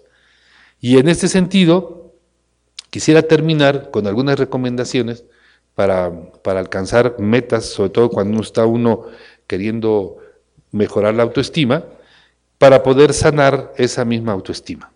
Es ya muy breve. Dice, tienes que entender, si quieres eh, alcanzar tu meta de trabajar, ampliar, reconstruir, fortalecer tu autoestima, que además tiene que ver contigo, con tu desarrollo personal, con vivir con más plenitud. Tienes que entender y aceptar que también, así como hay defectos sobre los que hay que trabajar, también tienes cualidades que puedes mejorar. Tienes que aprender que tu sueño o tus sueños son solo tuyos y nadie más los podrá realizar. Si tú quieres algo que te gusta, que te agrada, que te satisface, tú sigue luchando porque aquello siga siendo posible. Por ejemplo, si te gusta viajar, bueno, pues ese es un buen sueño que te enriquece, que te mejora como persona, que te hace conocer otras culturas ver otros paisajes y que además requiere de otras habilidades personales, por ejemplo, organizarte, ahorrar, disponerte, investigar sobre a dónde vas, o sea, ese puede ser un, buen sueño, pero solamente tú lo puedes realizar. Busca en las mejores condiciones en que puedas llevarlo a cabo, pero no renuncies a algo que te está sirviendo y que te está ayudando a, tener una visión mucho más amplia de este mundo chiquito en el que vivimos. Eh, entiende que tú tienes muchas cosas buenas de las cuales te puedes sentir orgullosa. No las escondas, no las guardes, síguelas trabajando. hazlo de tal manera que permitas que todo fluya en tu vida. No, no estás terminada, eres parte de un proceso de desarrollo, puedes seguir creciendo puedes seguirte desarrollando. Pero si te equivocaste, si por alguna razón limitaste tu proceso de desarrollo, solamente verlo así, así, como una limitante, como una pausa, quítasela y deja que las cosas sigan fluyendo y sigue creciendo. Tienes que liberarte de aquellos conceptos que afecten negativamente tu persona. Pero para hacerlo, tienes que pasar primero por los tres pilares pero los tres primeros pilares de la autoestima, hacerte consciente, autoaceptarlos y autorresponsabilizarte. Y ya después entiende o libérate de esos conceptos que solamente afectan negativamente tu persona. Tienes que acercarte a vivir con responsabilidad de acuerdo con tu realidad, la realidad que tú quieres. Porque hay gente que se pierde, pierde la brújula y ya no sabe ni lo que quiere. Entonces la idea es que no nos perdamos, que nos demos oportunidad de darnos cuenta de que nosotros podemos encontrar nuestro camino. Según esto, para alcanzar las metas también es importante vivir, eh, aceptar que somos importantes, aprender a aceptarnos a través de lo que sentimos y de lo que somos, liberarnos de la culpa, al evaluar lo que queremos y lo que pensamos, lo que pensamos algún día, lo que quisimos algún día y lo que pensamos y queremos hoy en día. Actuar de acuerdo a lo que deseas, a lo que sientes y a lo que piensas. O sea, lo que decíamos hace rato, ser congruentes, sin tener como base la aprobación o la desaprobación de los demás. O bien las necesidades insatisfechas y las carencias personales. Siéntete responsable de ti misma, ya que eso genera confianza en ti y también en los demás. Vive auténticamente y aprende a ser congruente entre el sentir y el actuar. Ama la valentía de amarte como persona y comprende que este es un derecho que posees desde el día en que naciste.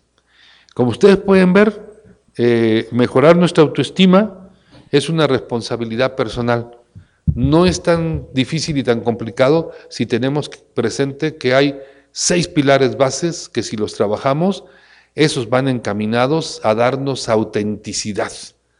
La autoestima más fácil de sostener es la que está basada en hechos reales, en nuestros valores, en nuestras necesidades, en nuestras metas, en donde hay, como les decía, una congruencia, una integridad y un proyecto de vida o un propósito de vida importante. Yo quisiera agradecerles muchísimo, de veras, su atención. Espero que lo que hoy compartimos sobre este tema tan importante del valor que cada uno o cada una de nosotros nos damos a nosotros mismos pueda ser de alguna utilidad para ustedes.